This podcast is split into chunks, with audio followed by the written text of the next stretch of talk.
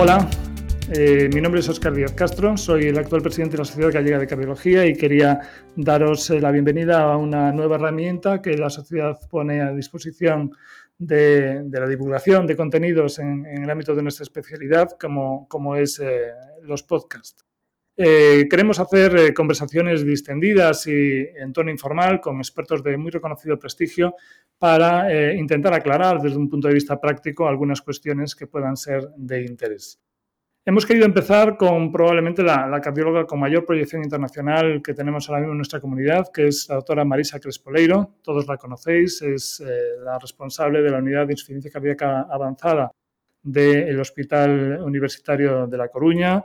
Ha coordinado múltiples proyectos tanto a nivel nacional como internacional, ha participado en consensos que eh, han establecido formas de actuación en, el ámbito de la insuficiencia cardíaca y nadie mejor que ella para aclararnos el, tema con el que vamos a iniciar esta, esta serie de podcasts, que es eh, una actualización sobre lo que es la insuficiencia cardíaca con disfunción sistólica y los avances que ha habido en los últimos años eh, en este tema.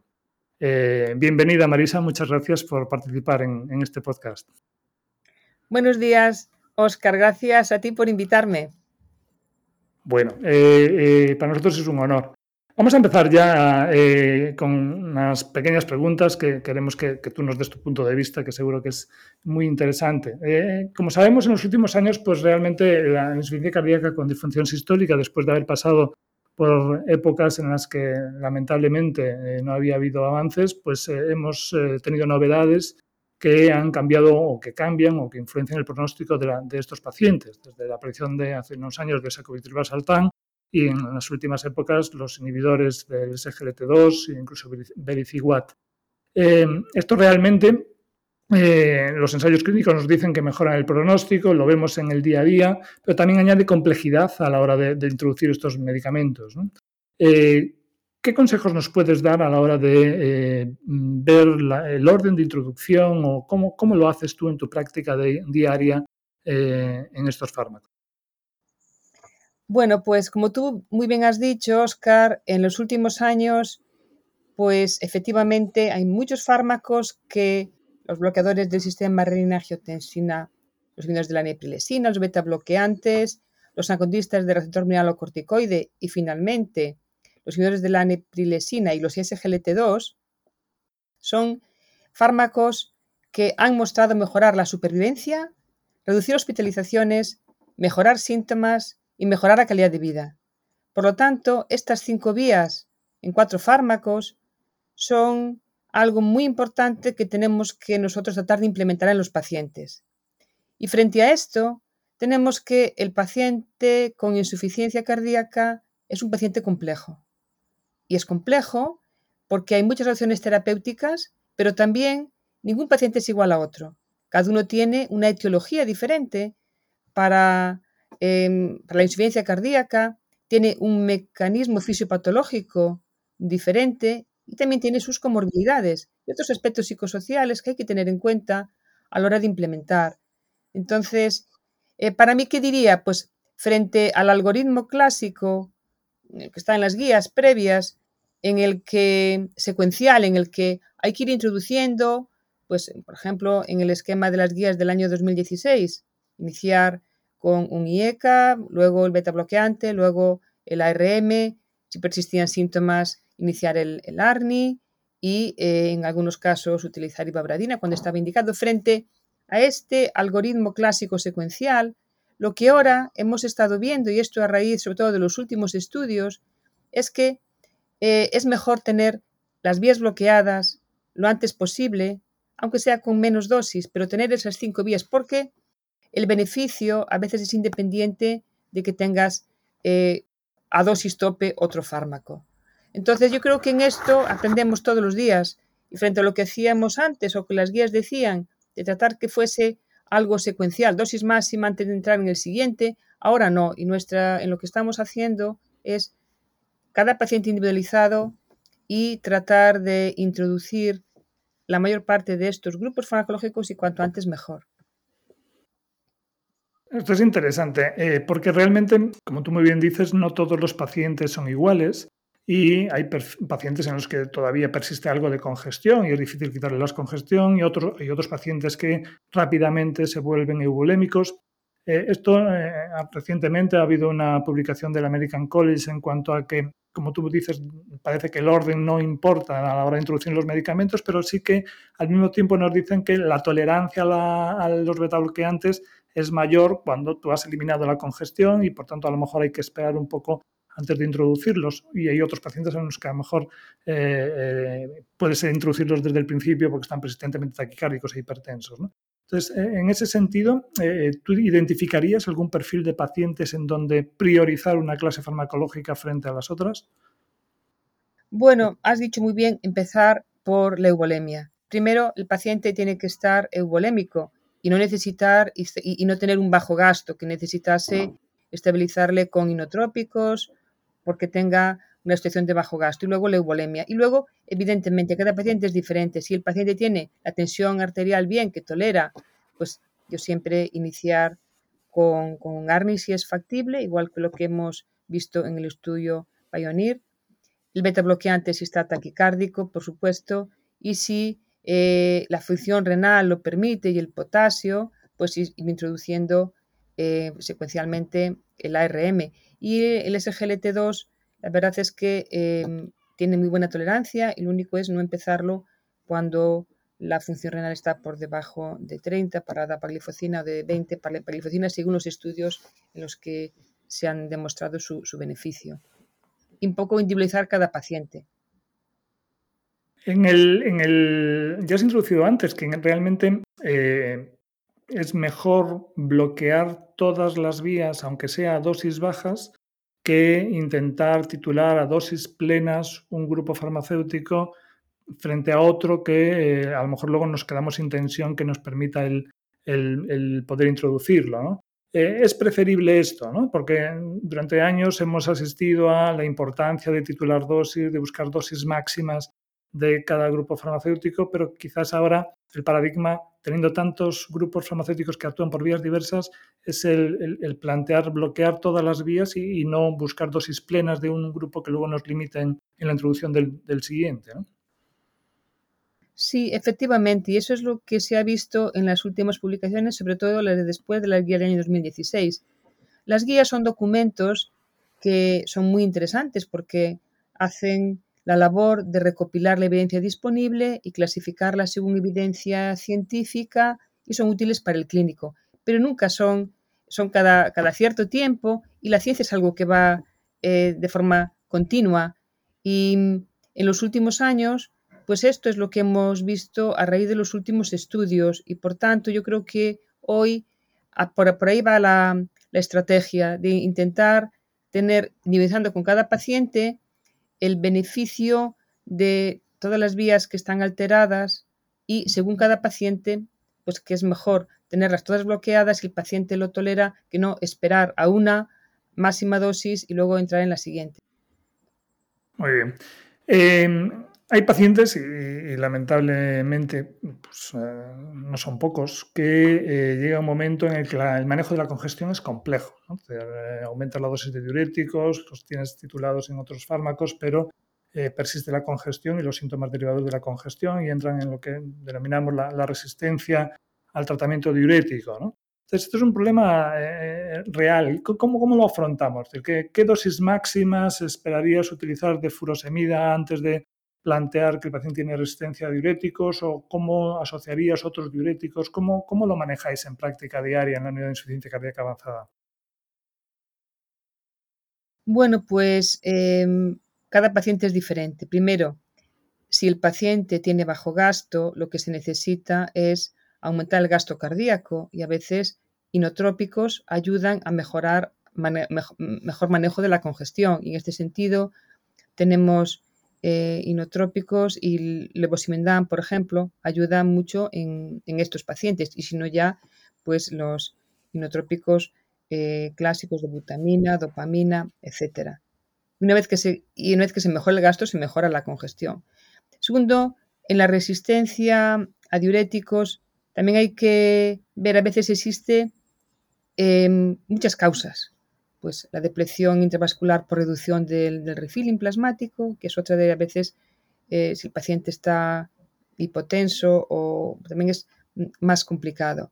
Otro lo que hacemos es en el paciente eh, ambulatorio, por ejemplo, intentar duplicar la dosis de diuréticos de ASA y después seguimiento estrecho. Si no es eh, suficiente, pues se puede añadir una tiacida. Cuidado mucho con el potasio, porque bajan mucho el potasio y tenemos que estar muy atentos. Y luego tenemos otras muchas opciones.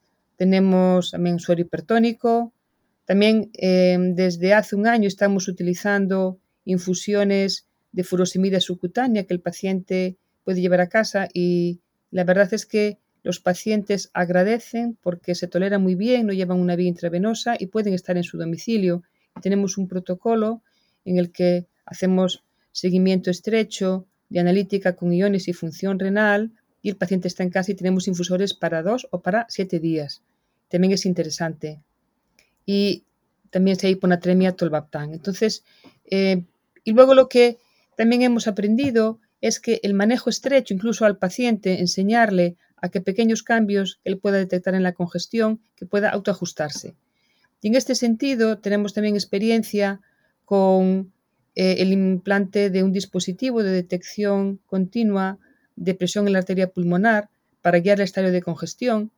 Llevamos, bueno, pues unos ocho pacientes desde hace año y medio y lo que hemos visto es que el ajuste sencillo, simplemente porque aumenta pues, mm, y es subclínico, el paciente uno lo nota, pero lo vemos nosotros con la monitorización continua, permite que se normalicen las presiones y que el paciente se ajuste y que no se consiga y que se puede evitar ingresos hospitalarios. Entonces, es un poco mm, varios aspectos lo que hay que, tener en cuenta.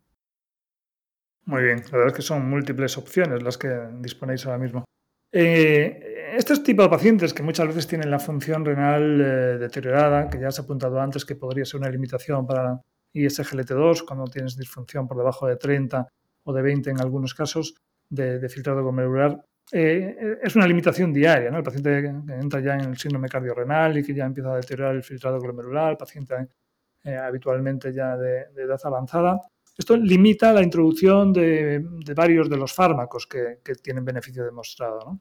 Entonces, eh, ¿qué nos puedes decir en este sentido? Es decir, tú, eh, cuando el paciente tiene filtrados en el entorno de 30, eh, ¿te sientes cómoda introduciendo IECAS o bloqueantes de, angiotensina o sacubitril sartán? ¿O el seguimiento de estos pacientes lo hacéis de, una forma más estrecha? ¿Con qué frecuencia monitorizáis la, frecuencia, la función renal? Bueno, esto es una pregunta muy interesante y muy importante. Em, filtrados por debajo de 30, digamos que los pacientes fueron excluidos, por ejemplo, para, el estudio, para el Paradigm, que fue el estudio que demostró el beneficio de los ARNI. Sin embargo, esto no quiere decir que estén contraindicados, lo que quiere decir es que se desconoce y que en la, ficha técnica, porque no estaban en el estudio. Pero en algunos pacientes los utilizamos y lo que hacemos es con un seguimiento todavía más estrecho. Y lo que hemos visto es que un paciente que tiene insuficiencia renal, si tiene la tensión arterial bien y no existe hiperpotasemia, pues el paciente se puede iniciar un ARNI. Y en experiencia personal de que muchos pacientes mejoran la función renal a largo plazo y que pueden seguir con controlan mejor la tensión arterial y que, que se les puede seguir. E igual ocurre con el SGLT2, que ambos fármacos, ambos grupos han mostrado que a la larga mejoran la, disfunción renal. Esto es algo que, tenemos que, nosotros, eh, que no nos impide utilizarlos. Lo que sí, nosotros, eh, vigilancia estrecha. A todos los pacientes que iniciamos o titulamos eh, fármacos del sistema renal de aldosterona, entre 10 y 15 días hacemos una primera analítica y, luego eh, entre tres semanas y un mes vemos a los pacientes. Pero es muy importante el control estrecho y a veces más estrecho, a veces en una semana según el paciente, de ver iones y función renal. Muy bien. Eh, ya para finalizar, no queremos tampoco robarte más tiempo ni, tirar mucho más este, este, primer podcast. La vía final del tratamiento de, estos pacientes muchas veces acaba en el trasplante cardíaco o en eh, el implante de un, dispositivo de, asistencia ventricular. Eh, ¿Habéis notado que las novedades que ha habido en este campo eh, se ha traducido en una reducción de los pacientes que finalmente necesitan este tipo de, tratamientos? ¿Cómo ha influenciado la pandemia la aparición de donantes y la aparición de o la indicación de trasplante cardíaco? ¿Qué nos puedes decir de esto? Bueno, en primer lugar, eh, el, tratamiento, el tratamiento correcto y el tratamiento completo retrasa la necesidad de un trasplante, a veces lo hace innecesario y tenemos la experiencia de muchos pacientes que son enviados a nuestra unidad para trasplante y una vez optimizados no necesitan el trasplante, mejoran y no lo necesitan. Con lo cual, esto es muy importante, que el tratamiento, em, que exige muchas cosas, exige que se identifique muy bien qué tipo de paciente es, qué comorbilidades, qué tratamiento se debe implementar. Segundo, al paciente le enseñamos mucho, le enseñamos a que se automonitorice. Todos los pacientes de nuestra unidad tienen, llamamos el cuaderno de insuficiencia cardíaca, en el que todos los días se controlan la tensión, la frecuencia cardíaca y el peso. Ellos saben también automanejarse algunos fármacos. Tercero, el, eh, el control estrecho de iones y función renal, para que así se puedan implementar, porque sabemos lo que dicen las guías y sabemos la medicación, pero el manejo y el seguimiento es muy complejo y eso es algo en el que nuestra unidad, el paciente y familiares y todos los otros profesionales, sobre todo atención primaria, todos debemos estar en el loop. Segundo lugar, eh, menos pacientes llegan al trasplante, pero cuando llegan al trasplante, el año pasado lo que hemos visto es que situaciones, muchas situaciones de shock cardiogénico inmanejable y que de hecho casi la mitad de los pacientes que hicimos trasplante eh, fueron en situación de shock cardiogénico. Nuestro hospital el año pasado, pues mm, por varias razones, eh, pudimos seguir haciendo trasplantes. Y de hecho hicimos, fuimos el centro de España que más trasplantes cardíacos hizo y lo, con buenos resultados.